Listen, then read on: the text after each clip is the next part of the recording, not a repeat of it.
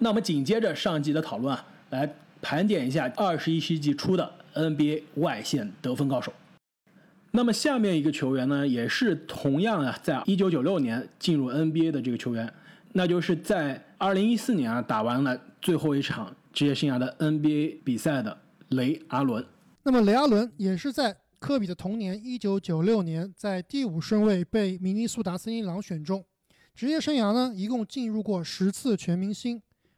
拿到过一次第二阵容和一次第三阵容，手握两枚总冠军的戒指。而且呢，还拿到过这个二零零一年的三分球大赛冠军。另外一个无人能敌的数据呢，就是他是 NBA 历史上历史的三分王第一名。我觉得在库里横空出世之前啊，雷阿伦基本上就是 NBA 三分球的牌面啊，什么三分记录应该都有他。没错啊，这个在历史三分命中排行榜上，雷阿伦排名第一，雷吉米勒排名第二，第三呢就是库里。那库里现在和雷阿伦的差距呢，是将近五百个三分球。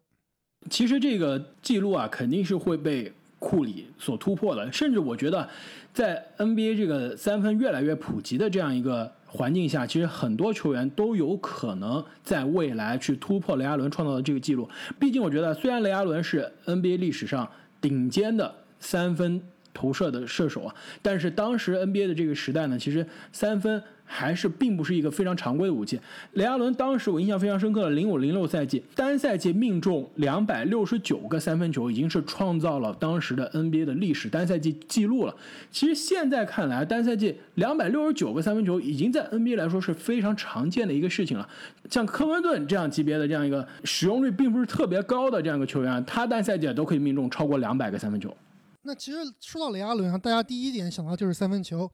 就像卡特，大家第一点想到的就是他的扣篮。其实刚才我们说了，卡特是一个被低估的三分球射手啊，他是一个非常非常好的射手。那雷阿伦啊，他其实他的职业生涯的早期啊，他其实是一个非常非常 强的扣将。这个可能是大家并不非常了解的。哎，这真有意思啊！没错，其实他应该是为数不多啊，在 NBA 拿过三分王，而且还参加过扣篮大赛的人。好像是得了第二名，是吧？他是参加过一九九七年的扣篮大赛，当时是得了第四名。第一名啊，就是我们刚刚聊到的这个，同样是新秀参加这个比赛的人，那就是科比。没错，科比是一九九七年的扣篮冠军，而九八九九连续两年，因为这个之前的扣篮大赛并不是很精彩，所以这个 NBA 都取消了扣篮大赛。然后两千年就是卡特这个带着他的史上最强的这个一届扣篮大赛回归，这样也是反映出了这卡特对于这个 NBA 全明星周末的这个贡献啊。而且，其实雷阿伦他不仅是一个被三分球耽误的这个扣将啊，而且其实他的职业生涯的早期啊，他是一个得分能力非常全面的一个外线得分手。不仅是三分球，他在雄鹿的时期体现出来的这个突破能力以及中距离跳投的能力啊，都是可以说是在当时联盟在得分后卫这个位置都是顶尖的。那来到这个西雅图超音速之后呢，也可以说是他跟刘易斯。这个拉沙德·刘易斯组成的这个这个上古的这个水花兄弟的组合，也让快打旋风的这个打法呢和太阳队一起啊，成为了联盟的一股新潮。没错，其实大家如果有兴趣的话，可以去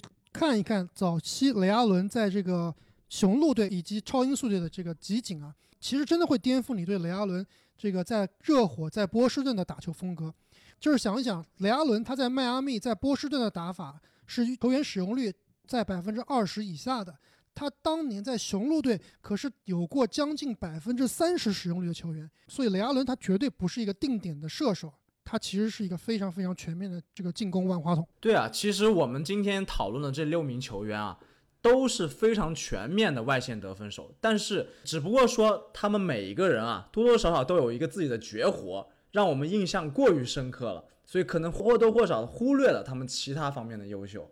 就比如说这科比的中投，这个卡特的扣篮，雷阿伦的三分，麦迪的干拔，皮尔斯的背打，这个艾弗森的突破，呃，雷阿伦的三分。我们刚刚每个球员都聊了这个他们职业生涯的这个高光时刻，所以在你们看来，雷阿伦的这个高光时刻是哪一个呢？我觉得可能有一个是我们必须要提到，应该有一个是没有争议的，就是当年在迈阿密热火把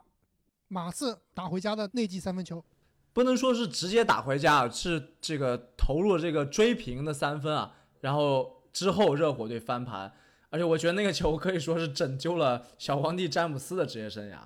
没错，其实大家经常在提到这个总决赛的绝杀中啊，都会提到欧文的这个一六年的第七场最后的这个关键的三分球啊。但是其实当时比赛是打平的，即使欧文的那记三分没有进，后面还是有机会去赢球的。但是雷阿伦的那记三分，其实现在看来呢，不仅是难度更难，因为他是接到了波什的前场篮板球之后的传球，而且啊，他是在三分线内接到球，退到三分线。之外，而且还做到了没有踩到这个边线，投进了这记球。如果这球不进，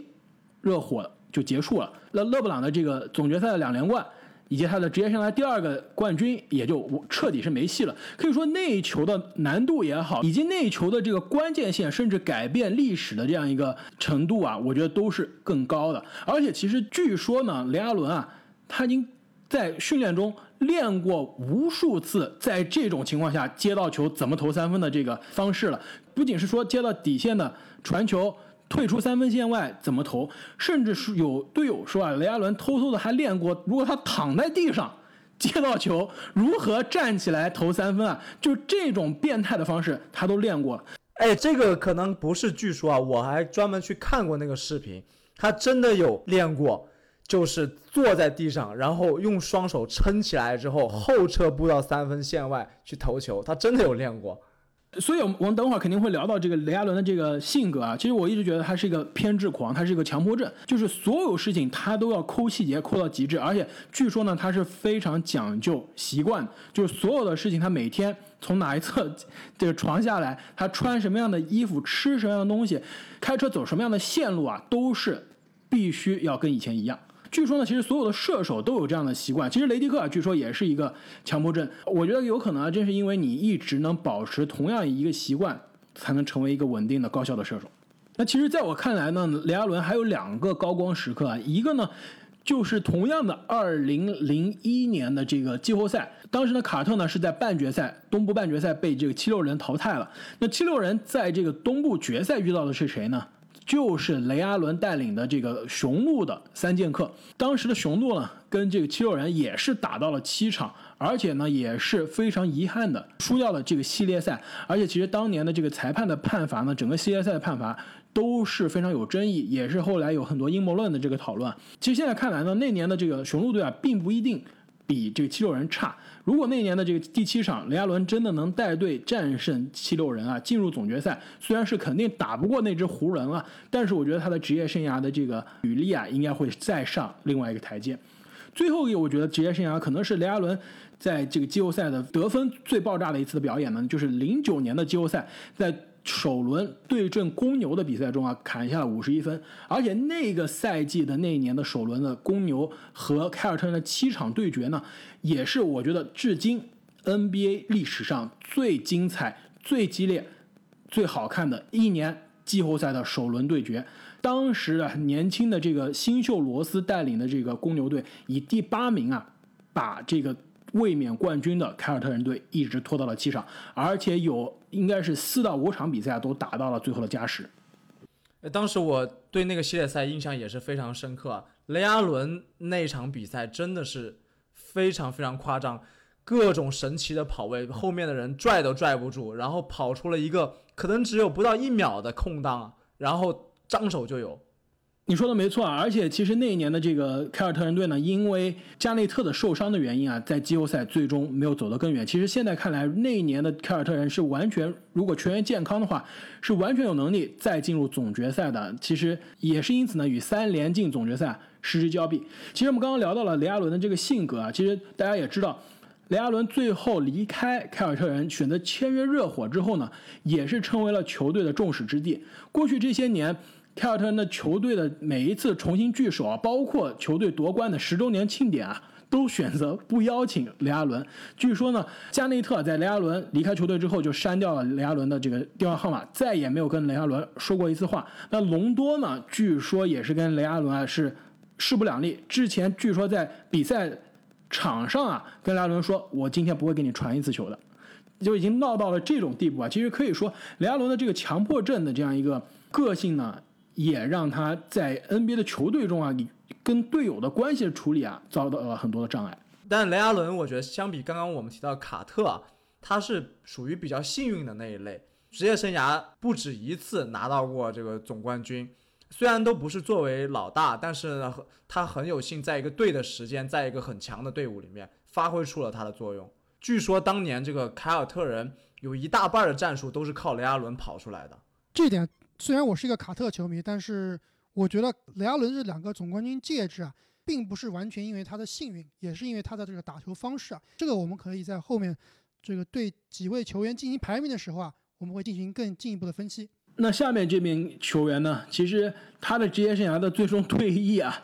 可能也要这个归罪于雷阿伦。也正是雷阿伦的这个一三年的总决赛投进的这记绝杀呢，导致马刺没有最终夺冠，也导致这名球员呢职业生涯跟总冠军戒指啊彻底无缘了。在当年也选择永远的离开了 NBA 的赛场，那就是在二零一三年退役的特雷西·麦克格雷迪。你一提到这个，真的当时看到这个。邓肯拍地板啊，然后镜头扫到替补席上的麦迪，真的是让我心都碎了。其实现在想想，如果麦迪选择再留一年，一四年他真的就获得冠军了，真的是非常非常的可惜啊。所以说，如果说他老哥这个卡特啊，永远是跟总冠军的和总决赛的球队是慢半拍啊，可能麦迪这个问题就是在于他的这个总是快了一步。如果他一步太快了，如果他再留一年，他就夺到冠军了。没错，他虽然是卡特的表弟啊，但是他其实是比卡特更早一年进入联盟的，比卡特进入联盟都快一步。那麦迪呢，是在一九九七年以第九顺位被多伦多猛龙选中，职业生涯呢进过七次全明星，两次一阵，三次二阵，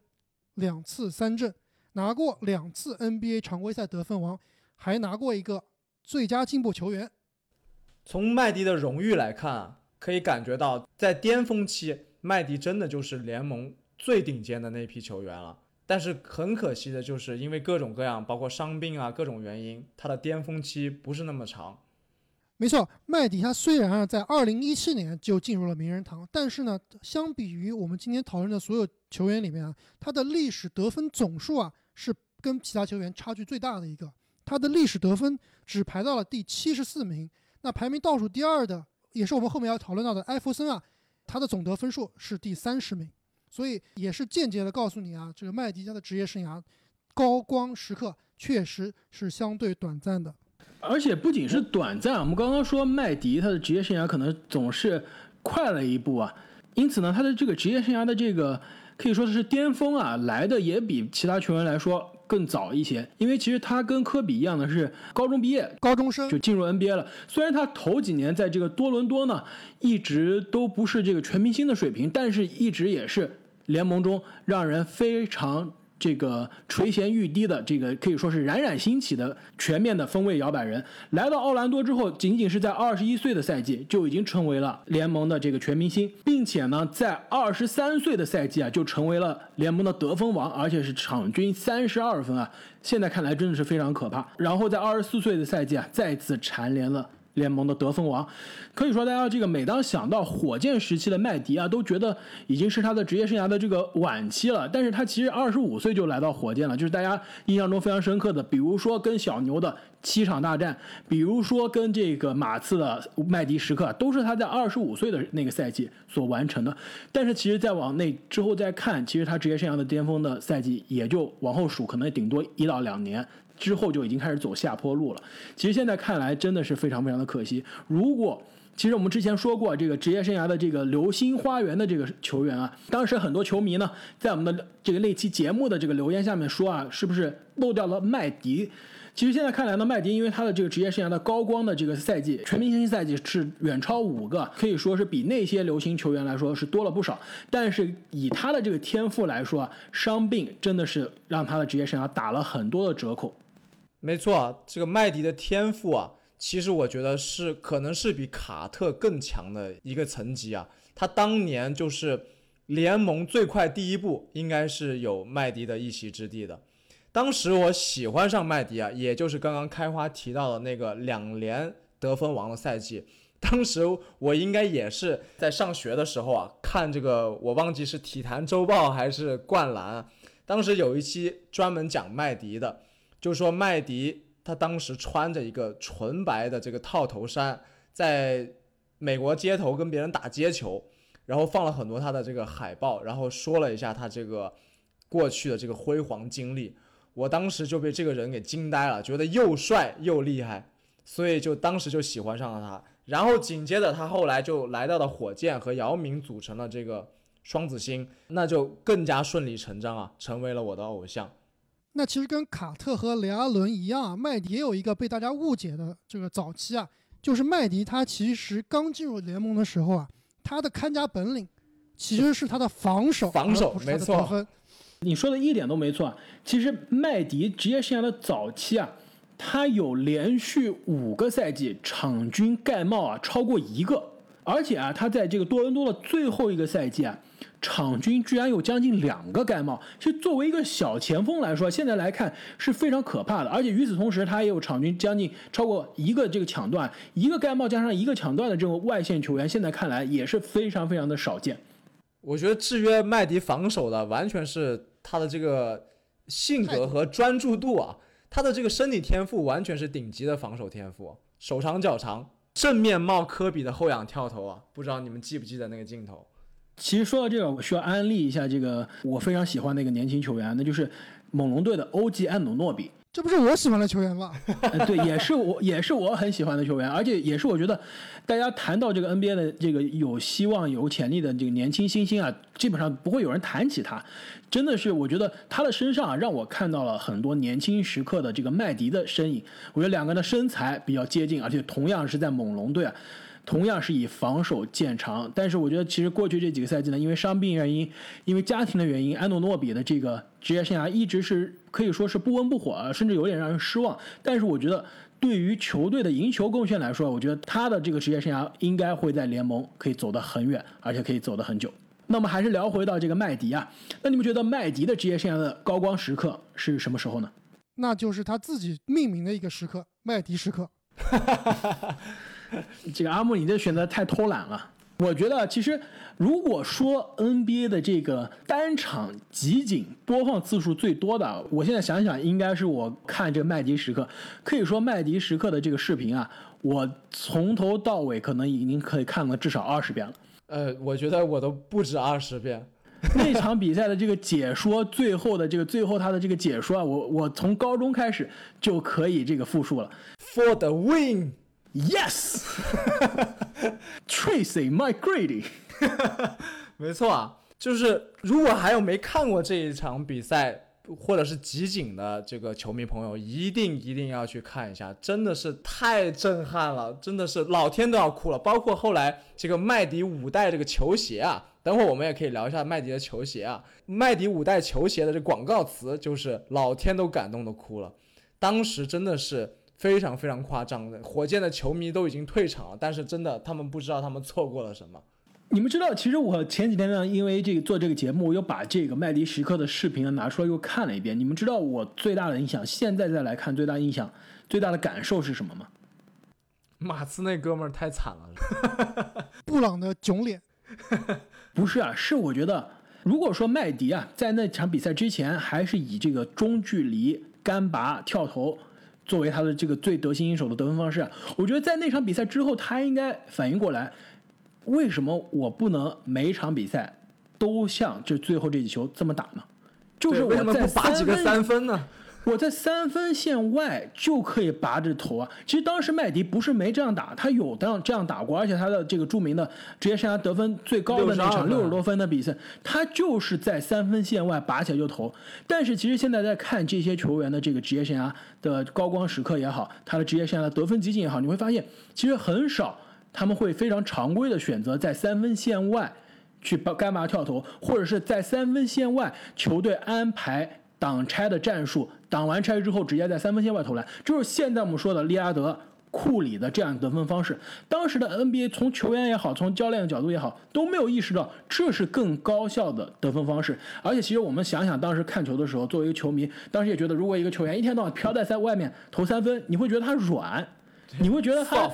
为什么我明明可以冲击篮下？可以冲击篮下，可以去造犯规，为什么要选择外线跳投呢？觉得他这个非常不靠谱。但其实现在看来啊，麦迪这样的这个在三分线外有这样得分的手感的球员，他就应该选择更多的三分出手的这样一个得分方式。这其实是更加高效的，也是现在的 NBA 所追求的这样的打球的方式。可以，我一直觉得麦迪是我们在讨论的这六个人中，他的打球的风格以及他身体天赋最超越。他的时代的，如果我们把这六个人的职业生涯啊平移到现在的 NBA，如果他们比如说这是去年的新秀，我觉得再看他们的职业生涯，我觉得可能不一定麦迪会超过科比啊，但是我觉得麦迪应该会比他自己真正的职业生涯会高出不止一个档次。我觉得他的这个风格放到当今的 NBA，再加上他的天赋啊，完全可以统治联盟。我非常同意啊，开花你说到这个时代性的问题。我们讨论麦迪的这个高光时刻，除了这个三十五秒十三分，另外当然还会有这个二十二连胜啊这些时刻。但是我觉得，伴随着麦迪整个职业生涯的，可能更多的是一种悲剧啊。包括从他早期的一开始，这个最巅峰的得分王时期，没有一个好的队友，在季后赛三比一领先这个活塞被翻盘。而且他那几年不仅是球场上没有能更进一步，他的生活中啊，当时都说麦迪是一个被诅咒的人。他在十年期间失去了十位亲人，所以他在场内场外其实都是备受煎熬了。然后包括到了后来，到了这个火箭，姚麦两个人同时健康的时间其实也是非常有限。包括他在这个休斯顿那届著名的全明星赛最后。本来是要拿到这个全明星赛的 MVP 的，结果最后被一波流被东部给带走了。所有所有这些，其实都是让人觉得怎么这么可惜呢？他整个职业生涯真的就是伴随着这种遗憾啊。而且我再加一点，他这个职业生涯所在的球队呢，一共打过五次这个季后赛的七场啊，一场都没赢，五次都在七场被淘汰了。哎，确实这个心气儿上啊，不知道是心气儿上还是这个幸运上啊，总是差那么一点。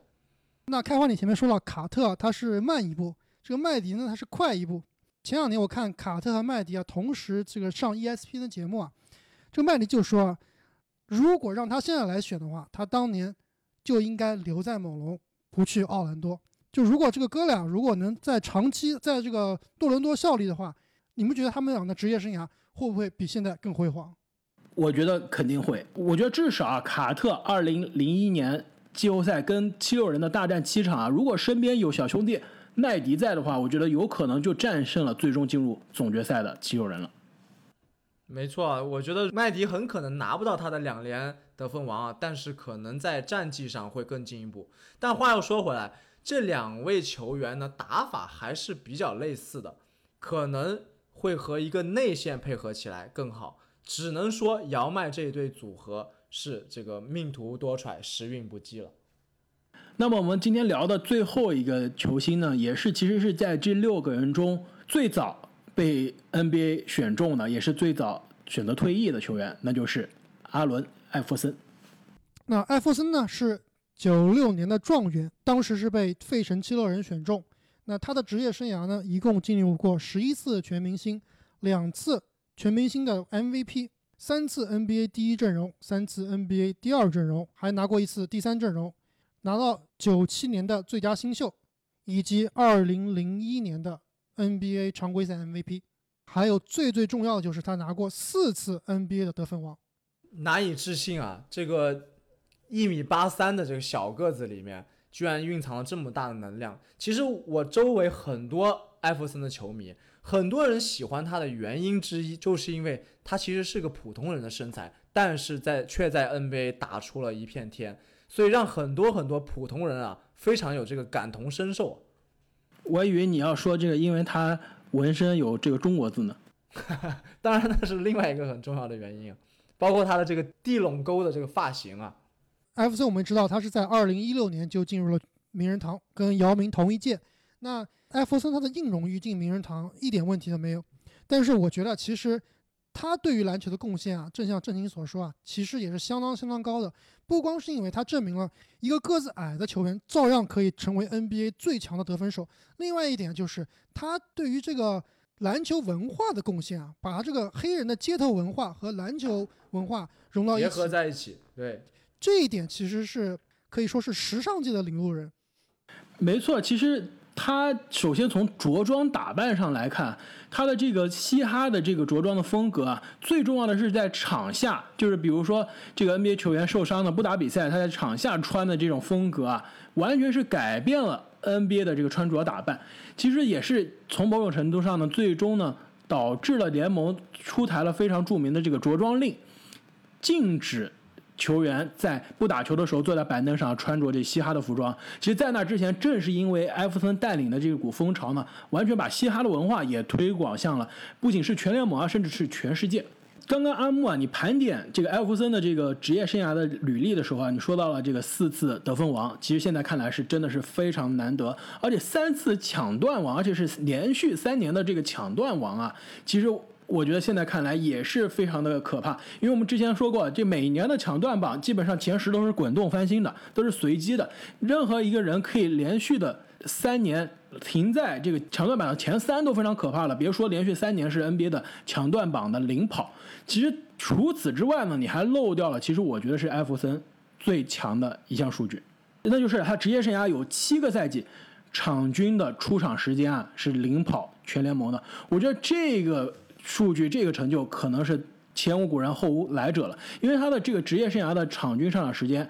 在 NBA 历史上是排名第四的，而且他的这个职业生涯基本上都是在四十几分钟的场均出场时间啊。就比如说啊艾弗森的这个零一零二赛季啊，他场均可以出场四十三点八分钟啊，这是什么样的概念？就比如说本赛季的这个有可能成为 MVP 的字母哥，他场均只上场将近三十分钟。直接是有一节将近一节比赛的这样一个差距啊，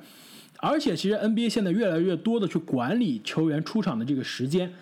比如说在二零一二年之后呢，NBA 就没有一个球员场均出场时间是超过三十九分钟的，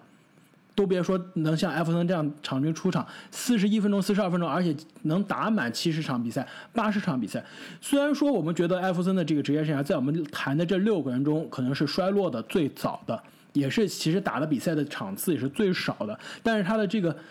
可能说里程啊，以及他这个时间啊，并不逊于我们刚刚要聊的其他几个球员。而且他不光是打的时间长啊，我们知道他当时在这个七六人啊，一直都是单核带队，他的场均出手次数，包括他的使用率啊，都是非常非常高的。而且你刚刚也提到了，他也是三届抢断王，所以在防守端他也是相当的卖力。而且以他那么小的身躯啊，来抵挡这个 NBA 的。当时是非常非常 physical、非常非常强硬的内线啊，其实是非常非常累的。他这种打法啊，打那么长时间，又出手那么多次，攻防两端都这么卖力，其实真的是非常非常的夸张。而且啊，这个艾弗森他并不是说他一直都是健健康康的，他其实大伤小伤不断的，其实他是拖着这个伤病的这个残躯啊，像铁人的一样在战斗。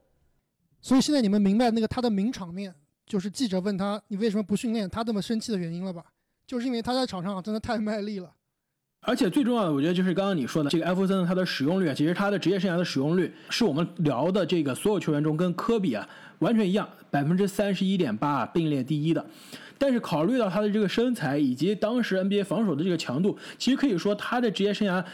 经历的这样一个碰撞也好，他的身体受到的这样一个压力也好，可能是在我们聊的六个球员中。最大的。就好比我们去买车，买二手车啊，这个可能有些车它开了很久，但是它其实开的这个次数。和，长度并不多，而且保养的很好。艾弗森就好比是一个，比如说这个本田思域啊，一个很普通的这个车，但是你每天都开个这个五十公里，而且你还开这种山路啊，开这种非常崎岖的道路啊，那虽然可能只开了五年，但是这五年跟其他车的十年相比啊，可能都是更加可怕的。可能是这个思域的这种比较精致的外表，但是有一颗悍马的心啊。而且其实他一米八三的身高。跟我们普通人其实差不太多。据说一米八三的身高，但是事实上，坊坊间传闻啊，他这个身高真实身高是一米七八。但是关键是他的体重啊只有一百六十五磅，就基本上跟我差不多重，肯定是比开花你要轻很多啊。他这个体重到内线硬怼这个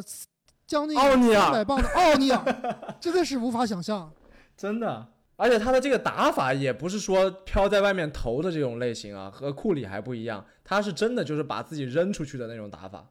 所以我们其实刚刚聊到很多球员的这个打法，经常被大家所忽视啊。其实艾弗森职业生涯的早期啊，他也是一个飞天遁地的一个球员。其实职业生涯早期，你看他的这样一个集锦啊，也有很多非常爆炸的飞扣的这样一个集锦。包括从一些大个子头上啊，直接就是抢到篮板，直接不停球的补扣。补扣，没错。虽然大家觉得他是一个非常矮小的这样一个球员，其实他职业生涯的早期的爆发力啊是非常非常非常的惊人。那你们觉得艾弗森的这个职业生涯的最高光的时刻是哪些呢？在我脑海里飘过两个画面，一个画面就是我刚刚提到的，他在这个赛后新闻发布会上大发雷霆，说 “practice not the game”，那段真的是非常非常的经典。姚明也在这个当时的名人堂演说里面开了他这个玩笑。没错，当时真的是全场的气氛都被姚明的这个笑话带动了。那另外一个画面呢，就是他非常非常著名的在总决赛对阵湖人的时候啊，投进当时防守他的泰伦卢，然后横跨过他的尸体，这个镜头也是非常非常的经典。NBA 侮辱性画面十大之一啊，绝对是。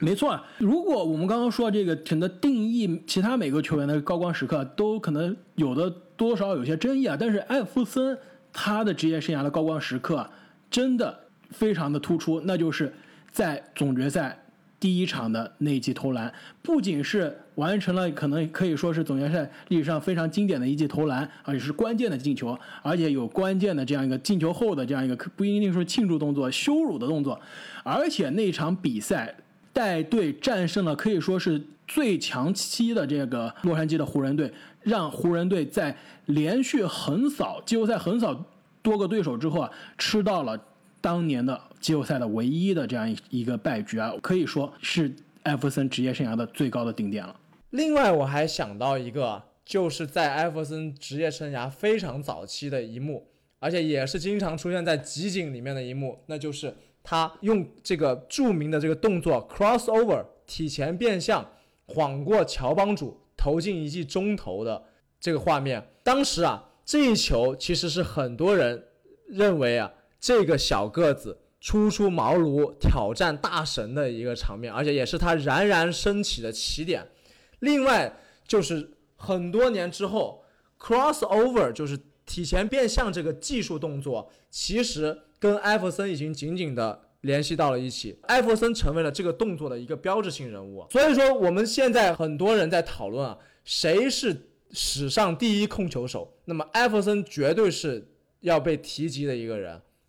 好了，我们这个六个球员其实。大家一聊就聊开了，可以说真的是因为我觉得这六个球员可能伴随着我们这个最早的这个看球的时光啊，可以说真的是有非常多的回忆，而且有非常多可以聊的地方。而且我相信，其实我们可能也错过了一些可能大家球迷心目中这些球员的这个让人难忘的这样一个瞬间啊。那既然我们聊完了这六个人的职业生涯以及他们的高光时刻呢，我觉得现在是时候我们去来排一下他们六个人在我们心目中的这样一个地位的排名了。我这边我给他们排名大的思路呢，其实还是类似于名人堂的排名。那我觉得这六个球员啊，都是毫无疑问，要不就是已经进入名人堂了，要不就是在进入名人堂的路上。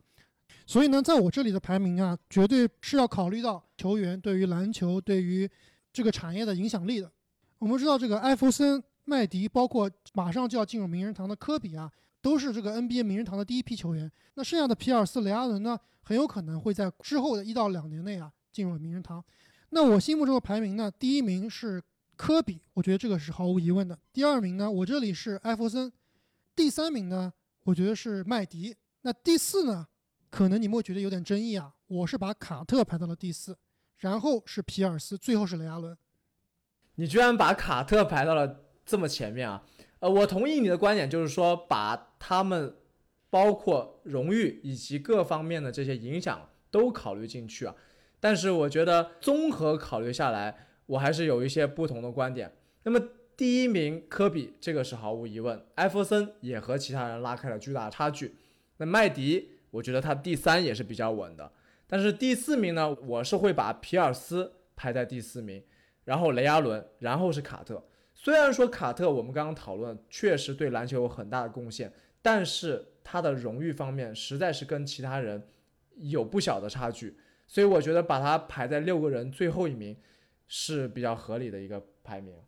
我的这个排名啊，其实跟你们大体上类似啊，但是我觉得可能我的在第三名的位置上就跟你们不一样了。前两名毫无疑问肯定是科比啊和艾弗森，其实我第三名放的还真不是麦迪，我把皮尔斯啊放在了第三名，因为其实我可能更看重的是球员在季后赛的赢球的能力以及在季后赛的发挥啊。虽然看常规赛的荣誉，看常规赛的数据啊，麦迪肯定是要。高出皮尔斯一个档次的，而且我承认呢，巅峰时期的麦迪跟巅峰时期的皮尔斯单挑啊，也肯定是麦迪的赢面更大。但是呢，麦迪的职业生涯可以说从头到尾啊，都不是让人认为是一个季后赛的球员，甚至呢，他其实在季后赛也是很多年之后才迈出了首轮。因此呢，我觉得皮尔斯啊，虽然是球队可以说是更加给力了，但是他的季后赛的这样一个发挥也好，季后赛的成就也好，还是要高出麦迪。不少的档次，所以我在我看来，我会把皮尔斯放到麦迪的前面，而且我真的是觉得总冠军以及总决赛 MVP 的这个加持啊，还是非常非常重要的这样一个荣誉。第四呢，我选择还是放的是麦迪，因为我觉得肯定麦迪的这个职业生涯，我刚刚也说，我觉得他是超前于他的这样一个时代的，而且他的得分王的荣誉以及他巅峰的战斗力啊，都属于历史级的水平。然后第五呢，我放的的确是卡特。其实我非常希望放雷阿伦，因为我觉得以之前看的这个皮尔斯的这个标准来看呢，雷阿伦的季后赛的发挥啊是完全是优于卡特的。但是现在我们再来看呢，其实雷阿伦在大家心目中最关键时刻、最优秀的这些季后赛的发挥呢，他都不是球队的。第一得分选项了，甚至都不是球队的第二得分选项，因此他是可能是一个更关键的这样一个角色的拼图球员。所以说呢，我觉得我会把雷阿伦放到第六，把卡特放到第五。虽然我觉得卡特在这个职业生涯的球队荣誉、个人荣誉都比不过前面的这些。球员啊，但是我觉得他的职业生涯的这个长持久性，他的这个作为一个联盟的常青树啊，包括我们聊到的这个对于篮球的这个文化的贡献，我觉得都是不可磨灭的。最终，我觉得还有更重要一点呢就是卡特他职业生涯，他对于联盟的这样一个打法的适应啊，我觉得也是为未来的球员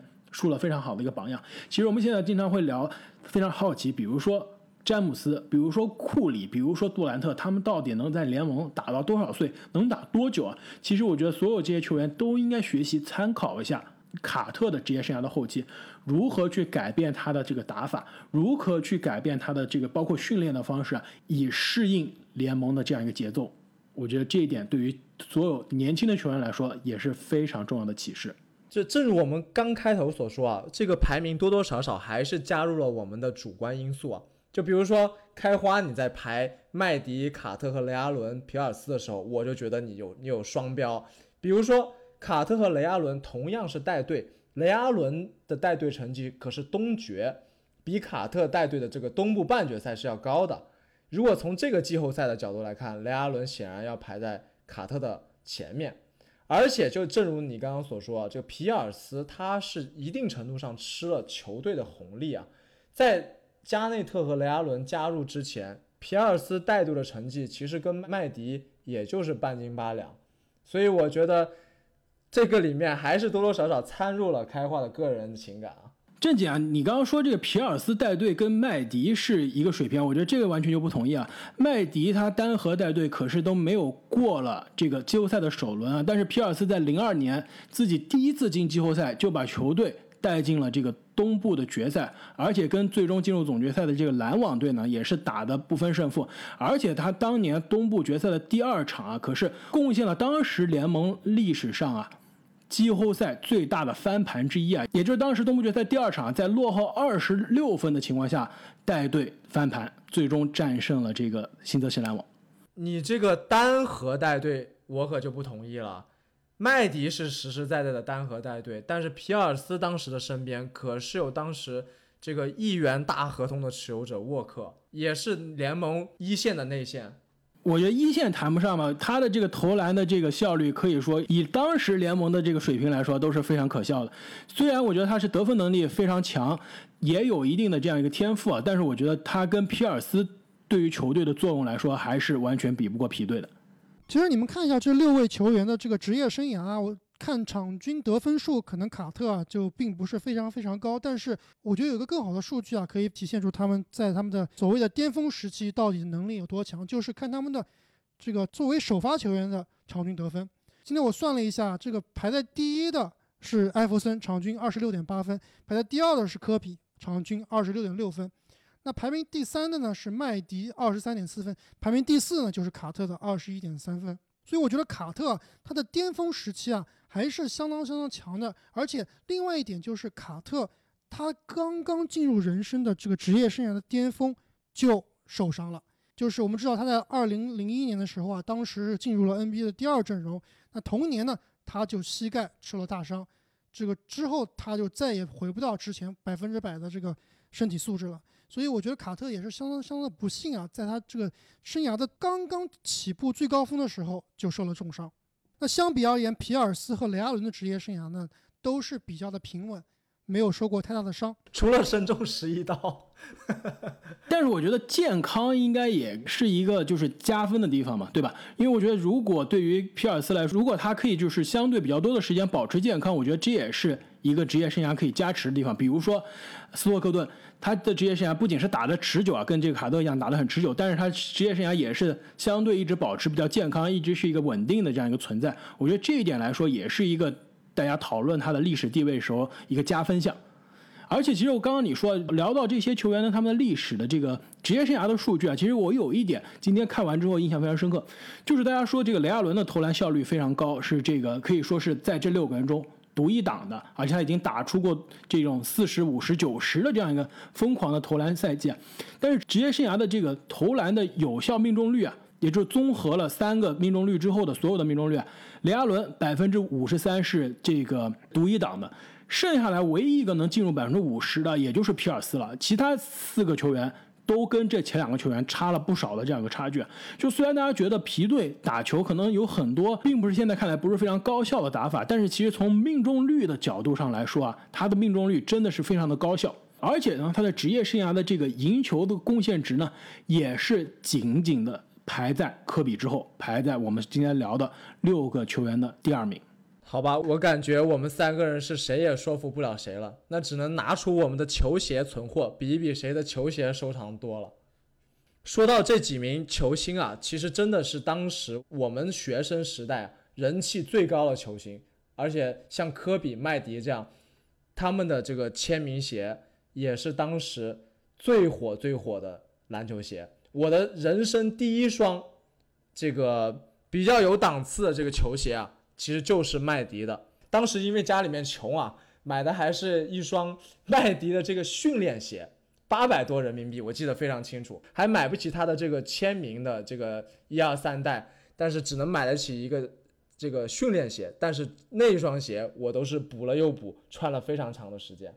那是因为你选择的这个偶像太奢侈了。我当时作为诺维斯基的球迷啊，他的签名鞋是非常的便宜的。零六年进入总决赛之后，诺维斯基终于在中国有卖他的签名鞋了。他的签名鞋只要六百二十人民币，所以说是非常的廉价。相比你的八百块钱的这个训练鞋来说，真的是白菜了。你们这也跟我比啊，就是小巫见大巫了。作为一个卡特的球迷啊，卡特当时进入这个耐克啊，加入这个 Shocks 系列的一代 Shocks VC 一。当时的售价是一千四百八，我是记得非常非常清楚，真的是天价球鞋。阿阿木买了几双？果然是豪门啊！我当时真的没有钱买，所以一直都是等着这个 Shocks 一啊出复刻。在我看来，一代球鞋真的是最漂亮的。哎，当时这个 Shocks 这个技术还是真的是挺有看点的。我当时买过一双 Shocks 系列的鞋。但是由于我这个体重实在是太轻了，完全体会不到 Shocks 的感觉。我会觉得这个这个系列真的是要为这个有一点体重的人设计的。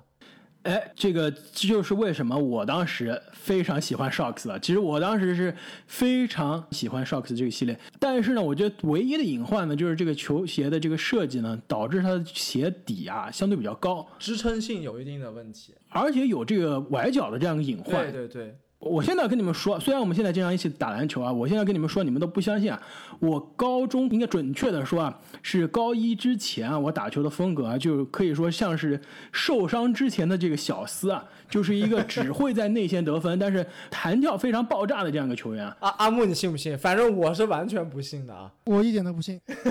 但是自从呢，我穿了这个 Shocks 的球鞋，崴了脚之后啊，这个右脚的这个跟腱受伤之后，打球就越来越变成地板流了。从受伤前的小斯的风格，变成了受伤后的小斯的风格，现在已经变成了这个岳老师的风格了。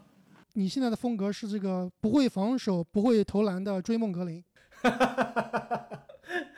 那你说的不就是这个赛季的追梦格林吗？话说当时不得不说啊，我觉得我们最喜欢买球鞋的那个年代，还是麦迪科比的球鞋最受欢迎啊。当时特别是麦迪这个三十五秒十三分出来之后，我感觉他的麦迪四和麦迪五都已经卖疯了。我觉得最好看的是麦迪二。哎，我我当时买过一双麦迪三啊，跟麦迪二就是也是很接近啊，都是那个贝壳头的那个设计，非常非常帅，而且非常轻便，很适合我们这种小个子的后卫。但是我穿过的整体性，包括舒适性、这个缓震、包裹性各方面最完美的一双鞋，我觉得还是科比的二 K 四。其实我不同意啊，我觉得我最喜欢的这个签名鞋，除了麦迪五之外，我觉得一个是科比一，就是他加入这个耐克，然后终于有自己签名鞋系列之后的这个第一代科比一，其实也是前段时间这个前几年复刻了之后啊，我立刻买的这双球鞋。你说的这个科比一啊，真的是确实也是一双非常经典的鞋子。当时我还去抢购了一双这个科比一纯白色的这一版。也是创造了我球鞋的价格之最啊，五百多美金，应该折合人民币，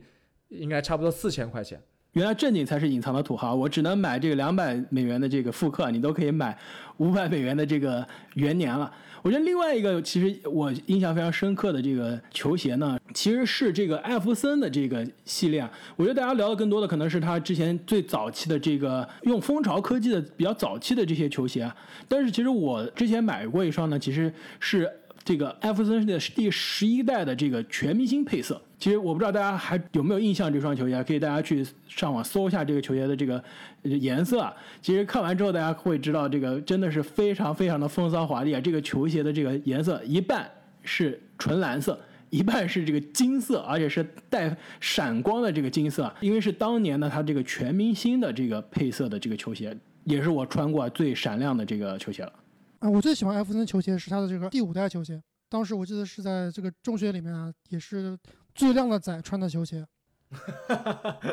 那科比球鞋有两双我特别喜欢，一双就是这个二 K 四，刚刚郑宁也说了，另外一双就是他在阿迪达斯时期出那双像摩托车一样的球鞋，那个鞋真的是特别特别好看。